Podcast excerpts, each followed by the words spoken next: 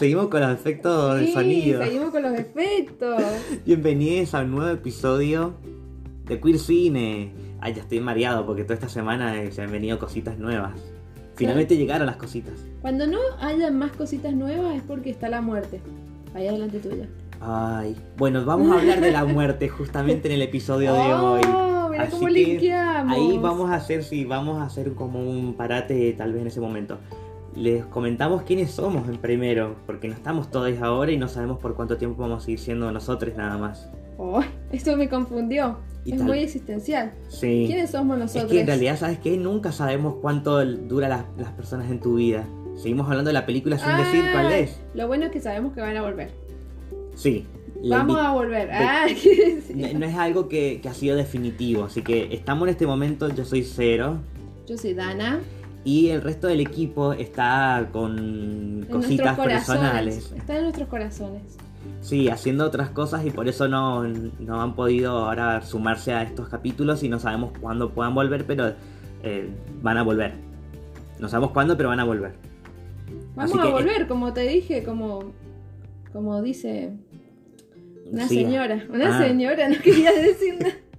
No, gracias, pensé que te referías a Cerati, pero no, ya era muy... Ay, hay mucha gente que, ha, que dicho cosas sobre volver. Volver con la frente marchita. bueno, a ver, digo, dejemos de divagar. Volvamos. Hoy vamos a hablar sobre una película del 2020, se estrenó en el 2020, también vamos a hablar un poquito sobre ese contexto, pero es una película súper hollywoodense por más que no está hecha en Estados Unidos, sino en el Reino Unido, porque tiene dos actores muy conocidos. La película se llama Supernova y eh, ¿cómo- dije que era el Reino Unido, sí. Sí, Está dirigida por oh, Harry McQueen el rayo. y un poco tiene Seguro de, que le han dicho rayito- cuando era chiquito que le han hecho Eh, con que pero si la rayo. película es... Él es McQueen. más grande que la película. Tiene 37. ¿Y Cars cuántos tiene? Es ¿Johnny? ¿Quién, quién es Car? Ah, Car, Car.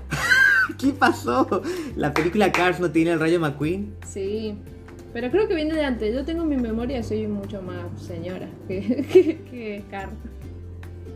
Bueno, no sé, no vamos a hablar de Pixar ahora. Ni de igual. mi vida ni de Car. Tampoco. Vamos a hablar de Supernova. La gente va a Qué pensar cualquier cosa que qué estamos hablando. difícil. Volvamos. Sam y les cuento la sinopsis y ya podemos ir eh, redondeando.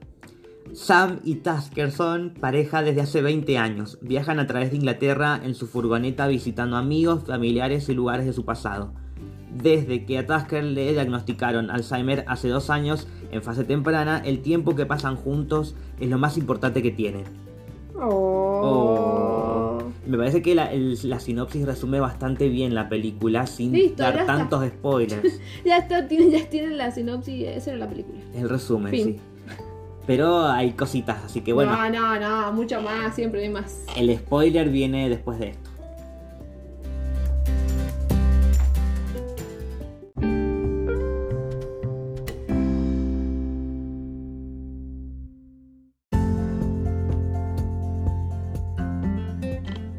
Oh, ya estamos en luz, Con cámara, acción. Claqueta, con claqueta y todo. Acá no hay cámara, por suerte, así que podemos hablar con tranquilidad. Vos no sabés si hay cámaras. ¡Ay, qué Mm. miedo! Es la primera vez que grabamos acá, además. Sí. Yo me tenía eso para decir. Eh, sí, Bueno, hablemos de la película, por favor. por favor. Principalmente.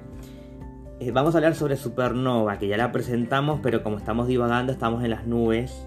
Y justamente el nombre viene un poco, de- no de las nubes, pero sí de allá arriba, porque viene a hacer referencia a lo que significa, creo yo, que es como la explosión de una estrella Sí. eh, que libera como mucha energía y que puede ser por porque tiene mucha intensidad su brillo o porque viene de un vacío existencial. O sea, perdón, existencial no, ese, ese es el mío. del, El infinito, un del vacío de- espacio. eso, un, vacío- de un vacío de Entonces, Por espacio. eso estamos todos vacíos. Si hay un Ay. vacío existencial del, del espacio, ya está. Está todo perdido. Viste que yo empecé hablando de los espacios vacíos que necesito completarlo, Sí. viste como que es, es un complejo que De tengo. horror vacui. Eso puede ser existencial también. Bueno, acá Bueno, creo bueno. que tiene que ver, porque a ver, no, le, no le puse el nombre así porque sí. Es por el hecho de Hmm. lo que se avecina, que me parece que Supernova es lo que, lo que empezaría después de que termina la película, que es ese comienzo a olvidar que va a tener el personaje de Tasker. O una estrella que se va apagando. Eh, y es, es el miedo que tiene él, porque uno nunca sabe con, que con cómo va a ser esa, esa progresión de, de lo que él durante toda la película hace, de tratar de recordar, de que, quiere tener presente ciertas cosas que sabe que no las va a tener. Y no sabe por cuánto tiempo o en cuánto tiempo. Hace dos años que fue, que fue diagnosticado de Alzheimer. Y es algo que también a mí me, me, me frustró un poco porque sé que es una enfermedad mm, hereditaria. Ay, no, no, no. Y la tenía mi abuela. Sí. La mía también. Ay, bueno, olvidemos juntos. Sí, no, bueno, pero para mí eh, ver la película me hizo acordar mucho a mi abuela y ahí cato con madera claro. a mi madre. Entonces como, Mm. ah, y a mí, ¿por qué no? Que mi memoria Sí, a corto plazo está un poco para atrás por otras cosas, pero bueno. Bueno, es una manera de empezar a conectar con los personajes. Sí. Pará, que quiero decirte cómo se dice en español, eh, cómo estaba subtitulada, Supernova. Le Ah, el nombre, Un amor memorable. pero en Latinoamérica. No, pero no le puedes poner un amor de- memorable. Demorable. Es ese, es mi amor. es demorable. No, es como un amor demencial. Ponele también. O un amor para no olvidar, tal No. vez. De una. No, Encima conozco ¿Por qué películas coreanas que se tratan sobre eso. Un momento para recordar es una película de una chica que, que va perdiendo la memoria a poquito también. Pero no, no es, no es gay friendly, es, es No. super packy. La película. otra un- esa. Una vida para recordar. O algo así. ¿Cuál? Una con Mandy Moore, pero no. Es otra. No, pero Paki, no, más que- claro, más que. Super Paki. Sí, y no es no tiene nada que ver con esto, con esta enfermedad tampoco. Pensé que lo ibas a asociar con la de mm, Julianne Moore, Steve Alice. Ay, quiero ver esa peli. Me encantó, me Pero encantó bueno. esa película. La vi por YouTube. Ah, está en YouTube. Sí. Dato. Bien. No sé si todavía está, pero cuando la vi estaba ahí. Bueno. Bueno, volviendo a eso, la gente que está escuchando esto y todavía no ve la película, acordémonos. Es una película que se estrenó en cines entre comillas durante la pandemia. Entonces lo que hizo Cinemark, por lo menos Cinemark, no sé si la otras, las otras empresas lo hicieron también, pero las películas que estaban programadas para estrenos en salas, lo que hicieron fue, bueno, si vos tenés una membresía, te siguen cobrando por más que las salas estaban cerradas en ese tiempo, lo que ofrecían era una plataforma que era momentánea, donde tenían estrenos en simultáneo. Entonces vos pagabas la entrada como si fueras al cine, pero en realidad vos entrabas a ver esa película en particular en tu casa. No es como Netflix que vos entras y tenés todo el, todo el catálogo. Acá no. Vos entrabas, pagabas esa entrada y veías esa película. Y no sé por cuánto tiempo podías El volver cine a en casa. Sí, y se llama Cining.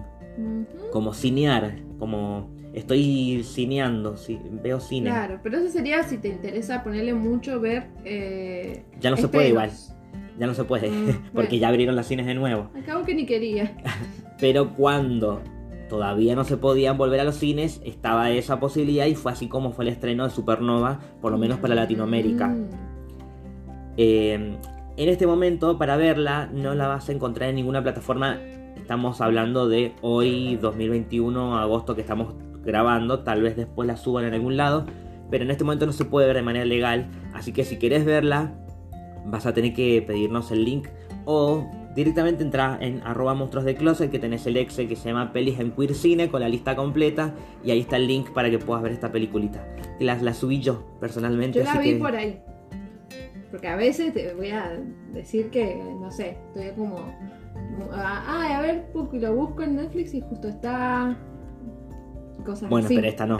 A veces no le soy fiel al- a la, a la línea de, la, de Sí, las usaste. Streamio. Sí, Streamio lo uso un montón. Está bien, está perfecto, porque además es pero- una, tiene muy buena calidad y Eso es que también me pasa eso. Pero en este caso solo la pude ver con el link que me pasaste. claro, porque no está fácil de encontrar. No. Ya la busqué y dije, ah, la tuve que descargar por otro lado que no puedo pasar link. Entonces la descargué y la resubí en esta página rara. Muy bien. Así que Qué yo la subí de nada. Ay, pitches. ¿Querés que empecemos con la parte de producción y después de la película? ¿O de la película y después la producción? Voy a empezar tenemos- y yo te sigo de atrás. Ay, bueno. Como el trencito. Mira, a mí me parece interesante que un director que no ha trabajado hasta este momento con personajes LGBT elija a dos actores que astutamente son muy conocidos por la gente y también tienen cierto público LGBT. Ah, no sabía eso. ajá. Pero ¿por qué? Porque Tucci, Tucci se dice, ¿está bien? Sí, Stanley Tucci. Eh, Tucci es más fácil así, pero parece la publicidad, una publicidad de unos anteojos. Pero este señor estuvo eh, en El Diablo Viste la Moda. Claro, en un personaje que podríamos decir que es queer coding porque presenta muchos, eh, muchas características de, de alguien gay que, se- le, gusta la moda, pero no lo vemos vincularse con nadie, entonces su sexualidad no la podemos deducir. Además de que es un personaje secundario. Pero, algo que yo te dije que iba a nombrar, en la película Burlesque, perdón por el spoiler, pero la película tiene más de 10 años. Eh, su personaje secundario también sí tiene un interés con un hombre y también está un poco estereotipado porque también no se dedica a la moda, pero es modisto, arregla Oh, la ropa, Ya, ya es modisto. arregla la ropa de las chicas que hacen el, el burlesque. Y siempre es tan elegante o, y tan perra. eh, así como la- Más los, los sí. comentarios que larga. Sí, Mm. pero de buen amigo, no es como el, en- viste la, bueno, en el diálogo viste la moda también es un, un poquito ácido, pero Sí, pero porque ácido, conoce- ácido, esa es la palabra. conoce, la- conoce el ambiente, porque con el personaje de Anne Hathaway es bueno. eh. Sí, pero creo que también le larga ahí como. O sea, le pasa data, pero Sí. de un mundo horrible. Claro. Bueno, Bueno, acá en Burlesque también, pero sí, bueno, tiene una- un interés con un chabón que lo conoce así nomás y después ve que puede pasar algo más que solamente sexo. ¿Qué pasó? No, me, me quedé sin aire. ¿Te quedaste pensando? Y en el caso de Colin Firth, no sé si vos sabías que él también ha tenido sus personajes. Y, pero para mí, no, no sabía de, de como personajes LGBTQ pero sí, eh, para mí es un señor inglés. O sea, yo Mm. lo tengo desde el diario de Bridget Jones. Claro. Para mí es ese señor que, bueno, es muy respetable y respetuoso y, y elegante y un señor inglés. No sé, no sé Sí, mucho él más creo que, que- eso. Un- No sé si debutó ahí, pero él perteneció a la miniserie de Orgullo y Prejuicio de los 90. Y hay mucha gente que lo, Ah. lo- lo ubica de ahí por empezar con haciendo películas de época. ¿No tiene nada que ver con Mr. Darcy? Sí, ¿Él, él era Mr. Darcy? sí, en la miniserie, no la película. Claro, porque está la, la, la película. Claro. también. Claro, no olvídate, es Mr. Darcy. Para un montón de, de lectores eh, es como, ¡ay, es un amor platónico! Sí. Pero igual un poco también mantiene esa elegancia de señor inglés en los personajes que voy a nombrar. Uno, que es el más fácil de identificar, y- y esto sí es un... va, no es- bueno, a ver, es un dato de que te revela algo, pero no es spoiler porque la película también tiene más de 10 años. Mamá mía, Ah, no la vi. ¿no viste Mamá mía? Bueno, No. también te cago otra parte de la película. Bueno, dale, dale. Mamá mía ya sabe de qué se trata, son... Es Es una... Meryl Streep cantando, Cantando de, de ABBA. Y que tiene una, él tiene una hija, pero la hija no sabe quién es su padre. Y ella, como se va a casar, quiere saber quién es su padre. Y lee el diario de su madre de hace no sé cuánto tiempo. Y ve que tuvo tres amores que fueron ahí. Y que probablemente sean las opciones por la cual ella se quedó embarazada. y para Ah, sacarse la duda-. Sacarse la duda, los invita a los tres. Mm. Y esos tres son eh, Pierce Brosnan, Colin. Firth y el otro actor que no me acuerdo el nombre, pero me parece que es el- uno de los Skarsgård, el padre. Me parece que es él. Para Colin Firth, ¿quién más? Pierce Brosnan. Ah, ¿y quién más? Bueno, Colin Firth pasa que parece como que no me, no me acuerdo si vi en la película porque pasa hace mucho y es una película que la vi solamente por Ava. No la estudié por, No. para ahora. No, pero es que la vi, la vi fue la fui a ver al cine, puedes creer. Ah. Pero no me acuerdo mucho porque yo la miré por las, por las canciones de Ava nada más. O sea, Ah, mi, mi cuota homosexual me decía Ava, vaya. Y yo fui y ahí estuve, Tu pero... gen Ava se despertó. Claro. Y el personaje Colin Firth resulta que sale del closet. Ahí, entonces, ah, entonces bueno, sos mi papá. Y no sé, porque tal vez en esa época tuvo una historia de amor con Meryl Streep. Entonces, bueno, ahí sí. Ahora no, pero ahí sí, tal vez. No se Bien. sabe. Pero en la Y película, ahí, ya ahí, ya ahí. en la película, mucho queer coding también porque no se expresa mucho, pero está como en las miradas con un chabón y que se pone a bailar con él. y Bueno, ahí empieza todo. Para mí que, que soy media quedadita. Vos Ay. lo sabés. Vos dijiste queer. Coding. Ay, perdón, que No, ya lo he dicho. ¿qué es lo que es el queer coding? Es cuando una película o un contenido audiovisual, que puede ser una serie o lo que sea, eh, presenta características en un personaje que son asociadas socialmente a un personaje LGBT, pero que no queda de manera explícita. Como un estereotipo, como juego con el estereotipo. Sí, pero en ningún momento confirma si es un personaje LGBT. Como que dice, ah, mira, yo te puedo tirar un par de daditos, pero vos tal vez... Una insinuación. Como Luca. Mm. Como... ¿Qué se a poner muchas cosas. Pero acá directamente era gay. Acá, acá sí nada más que como es un personaje secundario. Claro, no lo desarrolla mucho tampoco. Claro, no.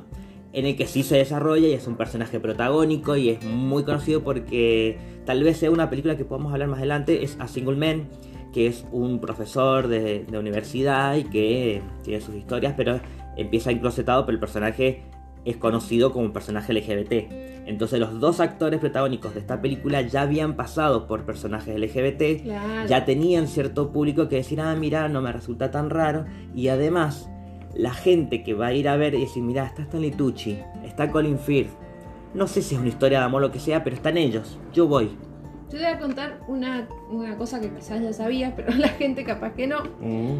Y es que eh, Colin Firth se mete muy de lleno en la historia del personaje, muy estudioso. Como un método. Exacto, para poder ser ese personaje, él necesita muchos datos de la historia. O sea que cuando hizo esta película se hizo gay. actor improvisado, lo sabemos, mm. porque no sé, yo lo veo súper profesional. De hecho, en esta película. Eh, más de una vez se aguantó un, primer plano mm. y transmitió un... ¿Está bien dicho? ¿Transmitió? Me salió como... Sí. Contagió. Y yo, lo que decía. Em, transmitió un montón, un montón. Eh, yo ahí lloraba. ¿Cómo puede ser? Movió solamente las cejas, mm. señora, ¿no? ¿Por qué llora? Pero, pero es un gran actor. Es un gran actor, es efectivo me parece que sí, bien. Sí, sí, a mí me, gusta mucho y, en este personaje en particular me, convenció bastante con, lo que él como actor ofrecía y el personaje, lo que el desafío que le estaba presentando a él también. Y me acordé de una frase mm. de Dolor y Gloria de Almodóvar, que espero que también podamos hablar de esta película pronto. Sí, sí, sí. Está programada para el año que viene. Y hay una frase que dice el personaje de Antonio Banderas, que viene siendo como una representación de Almodóvar, y que dice que un actor demuestra su compromiso con el personaje, no estoy diciendo palabras textuales, pero demuestra su compromiso con el personaje, no tanto con cuando llora, sino cuando retiene el llanto, porque no es fácil hacerlo. Y esas lágrimas en los ojos diciendo, estoy muriendo por dentro, pero necesito ser fuerte porque vos me, necesitas ahora. Y eso lo veíamos en los ojos de Colin Firth, del actor y del personaje de Sam. Total. Aparte que como que son personas que no, no, no son escandalosas en sí mismas, así como que no no demuestra, son como todo muy sobrio, muy contenido, muy armonioso. Él toca, es un pianista, el otro es un escritor, es como que tienen esa cosa media no. Sí. También. Yo vi en críticas que le llamaban como una historia de amor discreta y es una palabra que a mí mucho no me gusta. Yo le diría sutil. Debe estar muy, está como muy ligado a, todo lo que pasa en, en Tinder, perdón, en Grinder. En Tinder también, eh, pero Grinder sí. decir discreto. Discreto es como, no, no me muestro, pero no tengo problema en que sepan. Es como, bueno, pero si lo tenés, estás aclarando es por algo. Pero no es que también se lo estás pidiendo al otro. Sé discreto porque soy discreto. Ah, no le había pensado eso. Bueno, acá no sé, porque la película no es como que te invite a ser discreto, es como, porque no se abusa la palabra, pero es como una película que te invita a, es un, una road movie, entonces también te, te lleva a un viaje que te vas que recorrer el crecimiento de dos personajes que de por sí se conocen de hace 20 años y que eh, Dana me contó que los actores también se conocen de hace 20 años. Hace 20 años se conocen, así que ya tienen todo lo que es el contacto físico y, mm. emocional trabajadísimo porque son amigos y se quieren. Mm. Y se nota un poco eso también de la confianza que hay entre ellos, de no, de, no solamente tener que meterse en el personaje, sino de confiar en el otro y de saber que, el otro también está eh, metido en el personaje. Son, o sea, me parece que... eh, Se respaldan. vol- ahí, tomando un poco el tema de lo que vamos a hablar ahora, que es el director. El director es un actor también. Y él lo dice generalmente en sus películas. Son películas de teatro filmado porque son películas para actores. Donde hay, hay diálogos, pero también es mucho la actuación física. Y no, no depende tanto de planos, que también los tiene. Pero no es el- la característica que se destaca en la película, sino la de las actuaciones. Sí. Y entonces no vas a meter a dos actores cualquiera. Es una, es una decisión muy importante quienes, quienes van a actuar. Sí, tal vez también se los confió a ellos porque el asunto, o sea, el tema de, de la demencia temprana y, y la eutanasia ligado era Mm. como muy serio y no, a lo mejor no quería arriesgarse a nada. Y bueno, Claro.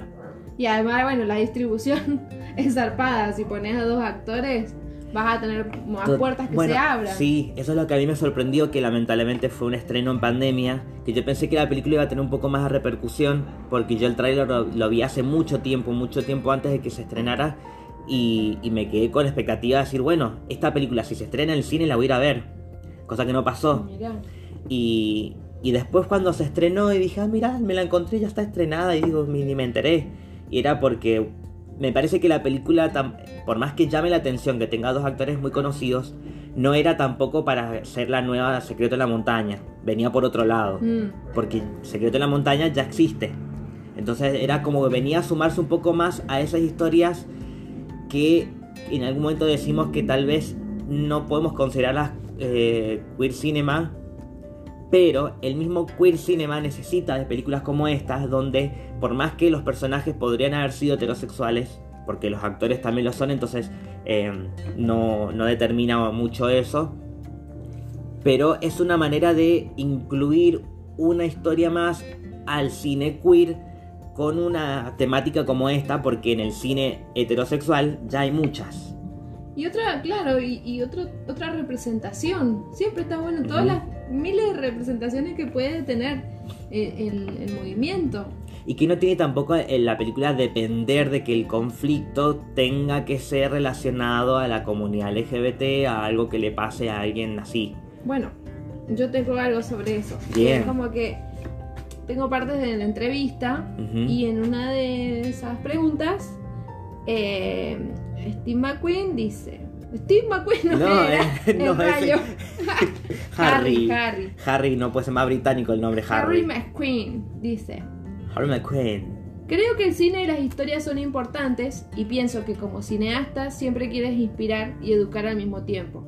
Entonces, si este tipo de representación podía hacer esas cosas, realmente estaba preparado para el desafío de hacer que eso funcionara. Un poquitito más te leo. Eh, se me ocurrió que lo que estaba escribiendo era una historia universal. Se trata de amor, pérdida, compa- eh, compasión, empatía, confianza. Y todo eso no pertenece a ningún género u orientación sexual. Ah. Así que todas esas cosas combinadas me hicieron querer hacer una película sobre el amor entre personas del mismo sexo.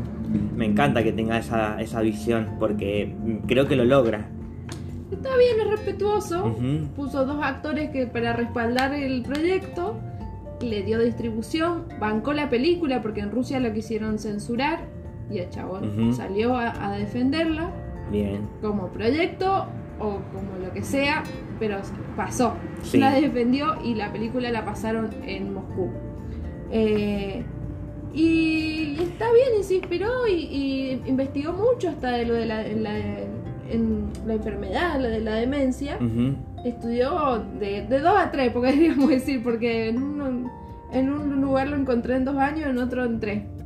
Pero bueno, investigó, investigó mucho. Bien.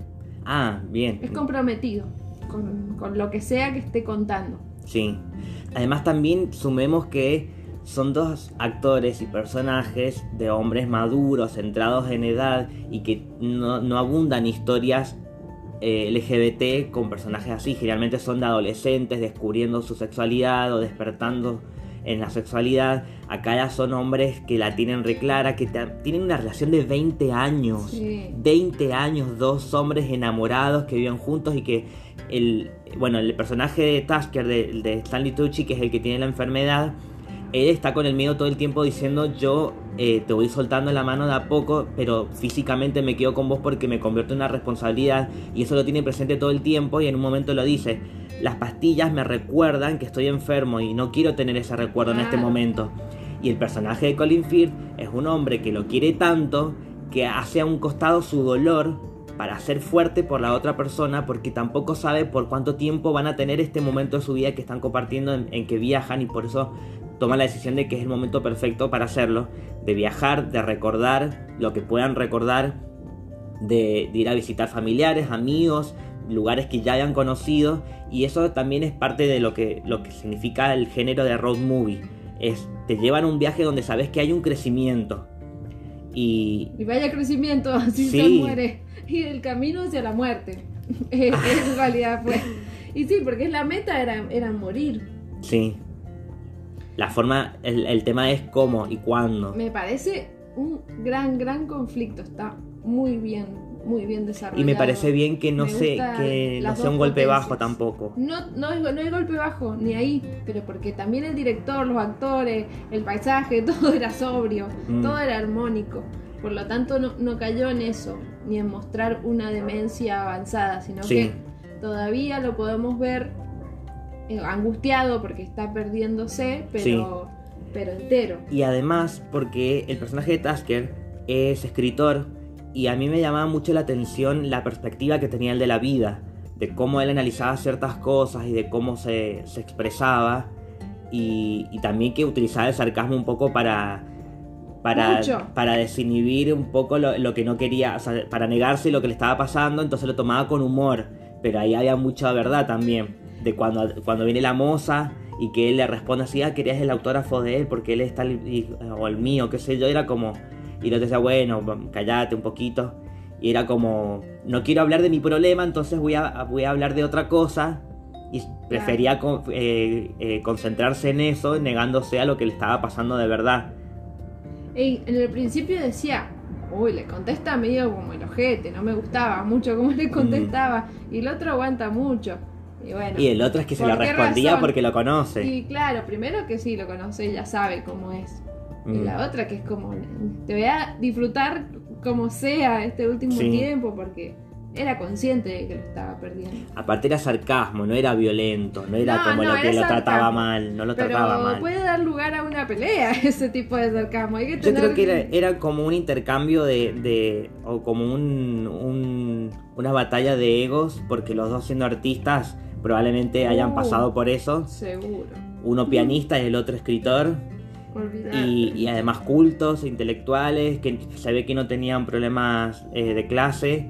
No, ninguno. Y además que los lugares bellísimos a los que van, es como que egos habían ahí y, y los dos conociéndose como son y estar tanto tiempo juntos, ya como que se acostumbran a, a- a las mañas de los otros también.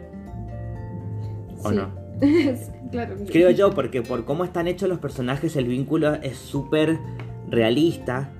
Y, y el hecho de que también no es que no están apurados, porque es como es un paseo, no es que necesitan llegar al otro lado porque necesitan llegar a una fecha límite o no. Es un paseo. Entonces van tranquilos en la ruta, sin ir, a- ir tan rápido. Y esa tranquilidad también es como te hace reflexionar tantas cosas. Tanto para ellos como cuando yo me ponía a pensar y digo, yo en su lugar, ¿qué, qué cosas empezás a flashear de decir? En cualquier momento voy a empezar a olvidarme de cosas que en este momento las tengo re claras. Mm. Cuando le dice, voy a mirarte la cara y no voy a saber quién sos. ¡Ah! Sí. No, ¿qué? Es que hasta se puede olvidar de sí mismo. Sí, para mí, el- lo flashero, lo que me hizo flashear tanto, tanto esta peli, y de, de por sí la demencia que ya me interesa como, como tema, como le Ujú. interesa al director, es que como que uno es testigo de su propia muerte. Uno, uno está, une, uno está presenciando cómo va desapareciendo, cómo ya no Mm. va siendo vos. ¡Ah, Sí. no, no! Por favor. Algo que me pasó-. Algo que me pasó con otra película que vi y que encima la vi en un momento en el que no sabía que necesitaba ver algo así, que no es LGBT, pero bueno, aprovecho. Eh, se llama La Pastelería de Tokio, una pastelería en Tokio, eh, que es japonesa obviamente. Mm, sí. y que también te hace reflexionar sobre qué, qué perspectiva tenés vos sobre la vida y la muerte, porque no, no voy a explicarse la película, digo, véanla si quieren. eh, la, la- la protagonista es una mujer, eh, una, una viejita, grande, Ajá. y no- vos, a vos te va a gustar esta Y película. sí, todo lo que tenga viejitas. Pero no sabes la visión que tiene esa mujer de la vida, porque es una sobreviviente de lepra. Entonces ella estuvo muchos, muchos años alejada de la civilización, en un lugar donde, eh, junto con otras personas con la misma condición, estaban en una casita en medio del bosque. Y ella está, no sabes la conexión que tiene con la naturaleza, es hermoso, todas la- las cosas que escribía y que decía, es hermoso todo lo que dice. Y está como, ella todo el tiempo decía como, eh, hoy salió el sol y la- salieron las flores y las flores me están saludando y me dicen, eh, sonreí- sonreíle a la vida. Igual digo, uy, esta vieja está re loca. Pero la forma en en que lo de- secta, señora. la forma en que lo decía era como, hoy estás vivo, hoy despertaste y estás Ay, vivo, es decir, sí. y no sabes cuánto tiempo, y no te pongas a pensar en cuánto te queda de vida, sino en, lo- en este momento en el que estás vivo y que ahora lo podés disfrutar. Y eso, eso es re loco porque casi nunca te haces esas preguntas. No. Bueno, yo eh, tuve un pasado espiritual. Mm. Evangélico. no sé si se escuchó. Mejor. Mejor. Eh, no, no, sí, no, fue, tuve un pasado eh, evangélico. Pero no lo voy a negar. ¿para qué? Ujú. Pero. eh, y una de las frases que decía era como de, de- de un nuevo comienzo todos los días. Ujú. Y bueno, ya hay cosas que me las dejé para mí, como esas, esas enseñanzas. Ujú. Y entender como que todo eh, suena re ñoño, lo sé, todo lo que quieran, pero en momentos donde he estado muy para la mierda, eh, ah, me, me sirve. Messi, Messi. Entonces como que eh, decir, bueno, ya hoy no llegué a hacer lo que quería, pero tengo mañana.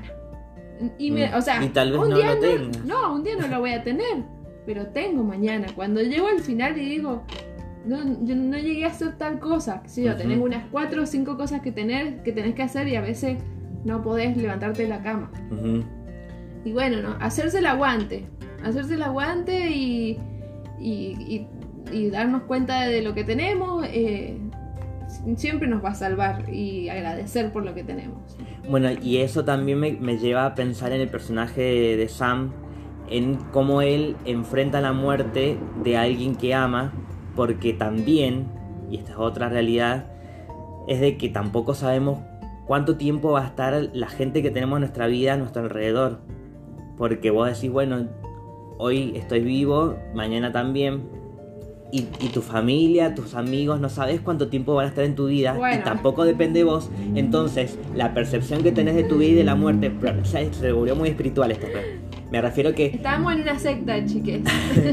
Digo que la, la percepción que tenés sobre la duración de las cosas tiene que ser como muy posesiva y el hecho de, de soltar un poco y que lo que te mantenga unido a esa persona sea el sentimiento, porque tal vez ni el recuerdo te quede de esa persona, pero el sentimiento ese queda.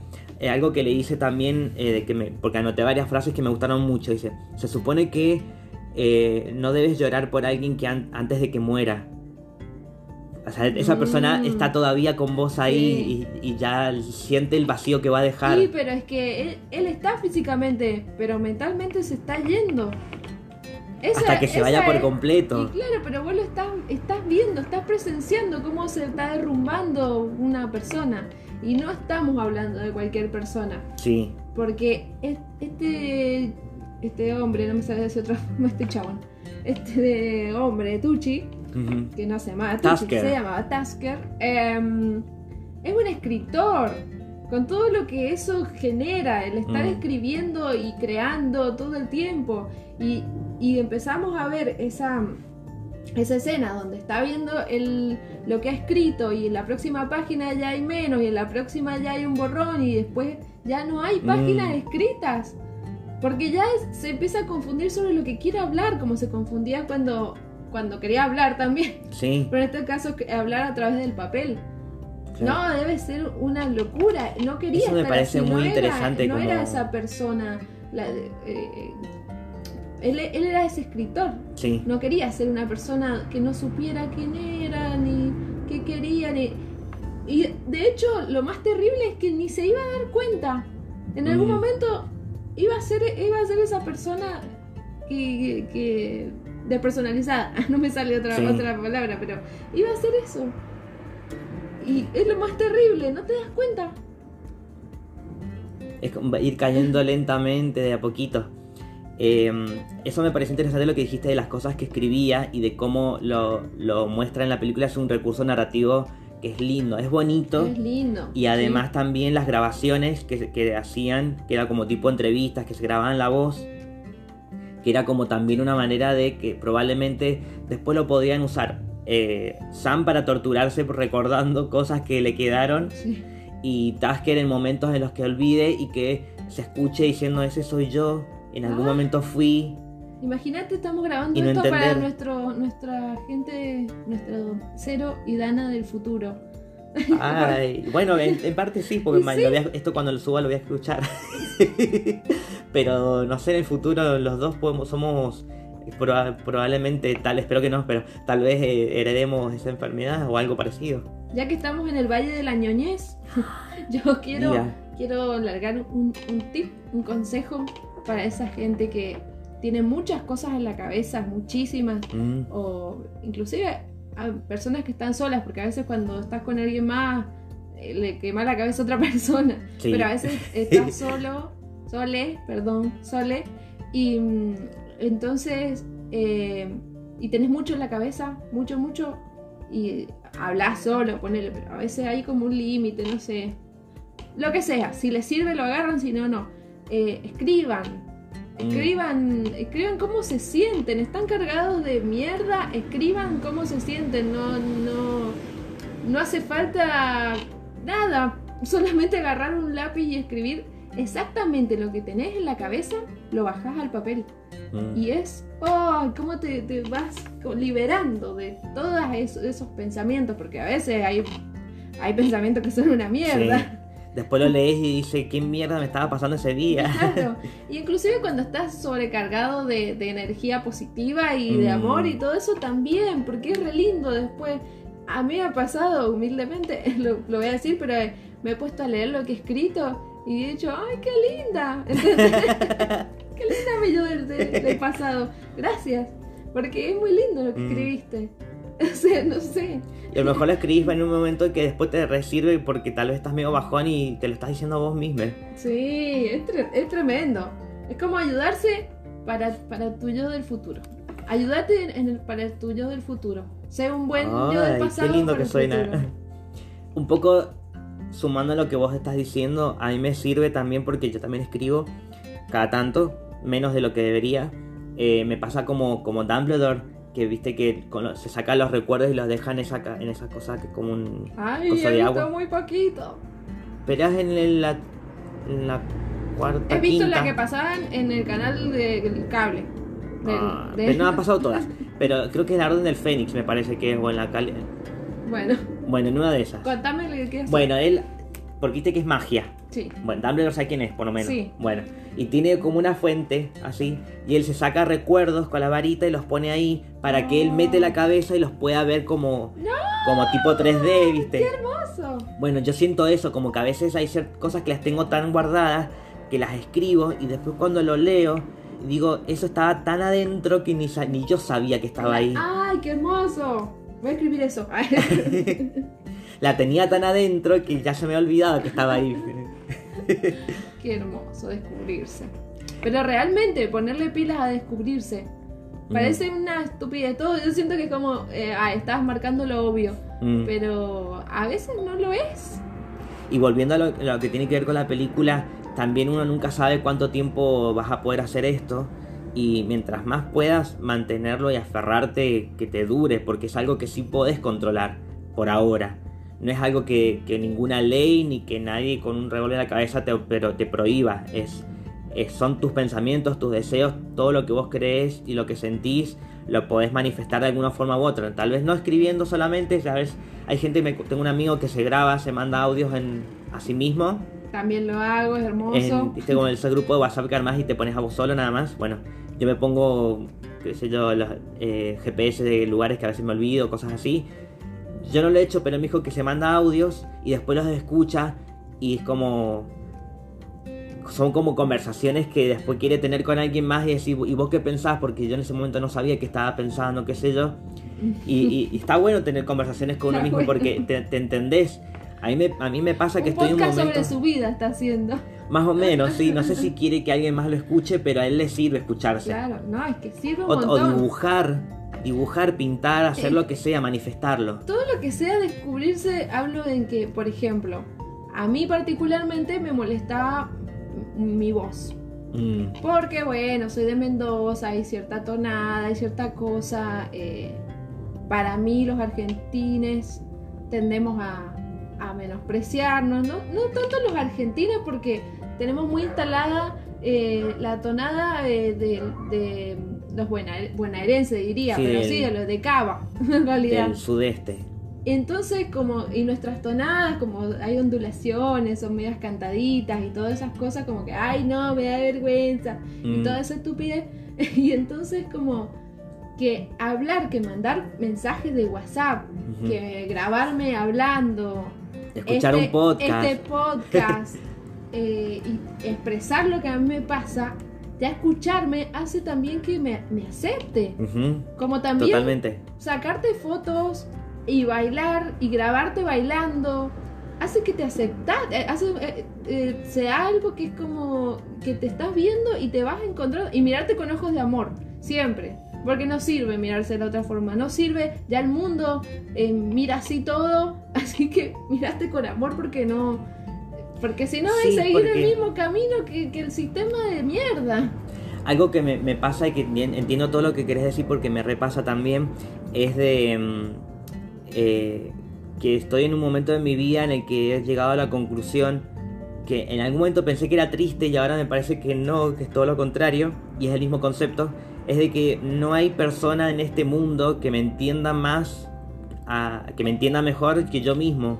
Totalmente. Entonces, hay ciertas cosas que sé que las puedo compartir y otras cosas que, que digo, bueno, eh, yo estoy convencido de esto porque lo tengo re charlado conmigo y lo tengo re claro. Tal vez algún día lo comparto y me, re- me sorprenda que no era tan así, pero son, son cosas que ya, la- ya las asumí. Entonces paso a otro tema. Y eso me ayudó muchísimo con mi autoestima. Yo, Sí. yo era una persona que cuando tenía 5 años mis, mis compañeros de la escuela pensaban que yo era mudo porque no hablaba, Ah, soy imagínate. del mismo colectivo, Así que imagínate, ahora me la paso hablando y haciendo podcast todo el tiempo. es por como- eso estamos acá. Dele que echarle, que echarle. Bueno, entonces cerrando el tema, porque nos fuimos por las ramas. Sí. Pero es lindo reflexionar sobre estas cosas porque hay que aprovechar el tiempo que estás en vida en vez de estar arrepintiéndote después de decir, uy, eh, me la pasé perdiendo el tiempo en tantas cosas y como no, pero eh, hay que agradecer también y de la gente que tenés a tu alrededor, de que nunca sabes cuánto tiempo van a estar ahí, entonces valorar el tiempo que están ahora y antes de que arrepentirte porque cuando te arrepientas no puedes hacer nada. Valorar lo que el tiempo que estuvieron Que juntos. está la muerte. Tengan perspectiva de Sí, muerte, pero también siempre. tengan una perspectiva eh, que es muy importante, que a mí me la enseñaron, por ejemplo, en teatro y eso me resirvió, que es el aquí y el ahora. Mm, El aquí y el ahora es todo lo que tenés. Creo que no hay más. Es verdad. Me dejaste sin palabras. bueno, yo quería terminar con una frase. Porque hay una que la vamos a compartir en Instagram, pero otra que quería compartir que, es lo que, lo que me gustó, que a mí me, me lo relacionó mucho a, a la visión que tengo yo de, la- de alguna, ¿cómo decirlo? De, de lo que yo proyecto como, como pareja. Mm, Que es lo que, viste, lo, lo- no, no, quiero, no quiero decir proyecto. Lo que... ¿Cómo decir? La, perspectiva. Es la, la expectativa, eso. La Ah. expectativa que tengo. Eh, en esta carta que escribe Tasker, que le pide por favor a Sam que la lea porque ya está en un momento en el que no puede ver bien y está con eh, esta reunión de familiares y amigues, le pide a él que lo lea, pero está escrita por Tasker. Y hay una, una cosa en particular que dice que me gustó mucho. Dice, sin duda, no estaría aquí de no ser por el hombre que tengo al lado. Es mi salvador, am- mi amado y mi mejor amigo del mundo. Ay, lo del mejor amigo del mundo me encantó. Imagínate que, que el tu amor es además tu amigo, que puedes confiar no solamente en, como pareja, sino como de confianza de, de compinche y que y evidentemente lo está, lo está cumpliendo porque está ahí en ese momento tan crítico de su vida. y sin que lo, se lo pida, porque está él también todo el tiempo diciéndonos yo soy una carga para vos, eh, y el otro está ahí porque quiere, porque No, lo quiere. Y un amigo también porque tuvo empatía, porque tenía que ser consciente de, de la muerte digna que estaba pidiendo Tusker. Sí. Así que yo creo que... Un tema la muerte digna, Sí. un tema importante. Y está bueno que podamos hablar de esto en una película LGBT. No, me parece una gran película.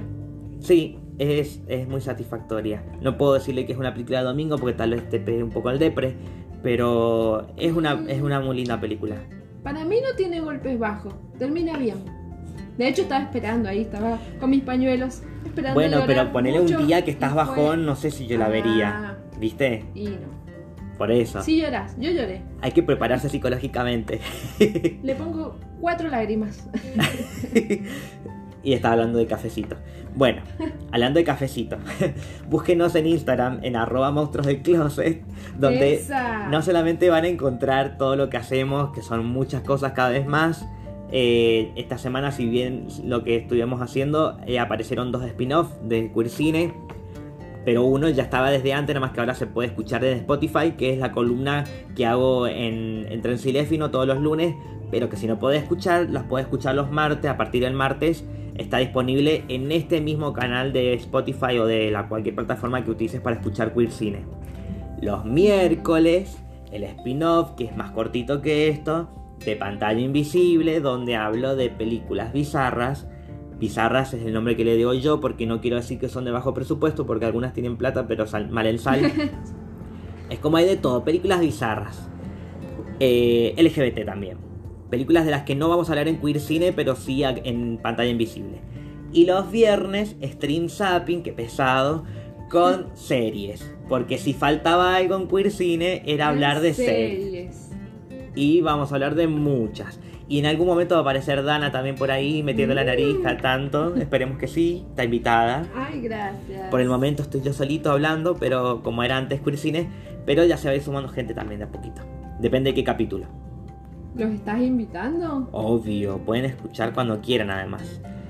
Todo esto lo encuentran en el Linktree que está en arroba monstruo del closet, donde también van a encontrar el que ya dije, el Excel, con la lista completa de todas las películas de estos tres spin-offs de Queer Cine, de Pantalla Invisible, de Stream Zapping, con los links o las plataformas donde pueden ver estas películas o series.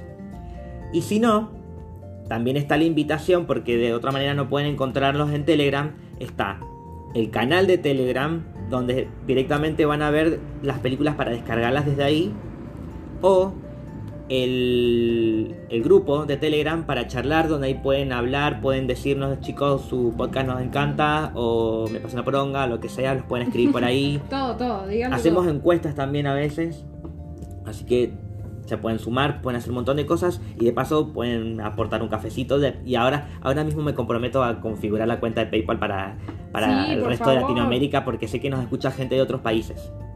Y necesitamos su ayuda. lo pedí Para que acá. siga, esto siga creciendo y ofrecerles cada vez más cosas. que sí, que hay un intercambio, que se valora también todo lo que haces. Gracias. Tarde o temprano me lo van a pagar. Oh. No, me las pagarán. Y bueno, este cuentito ha llegado a su fin el día de hoy porque además se nos está yendo la luz. Sí. Pero les- nos- espero que nos escuchen la próxima semana, como todos los sábados, en Queer Cine. Que el próximo episodio vamos a hablar de una película argentina. Mm, Que se me estrenó también, se estrenó también durante la pandemia. Oh, está muy actual. Sí, por lo menos ahora sí. Bien, Se bien, llama Las Mil y Una. Y si querés saber todo sobre esta película, vas a tener que escuchar el próximo episodio de Queer Cine. No tenemos nada para decir. Nada para decir. Bueno, yo soy Cero.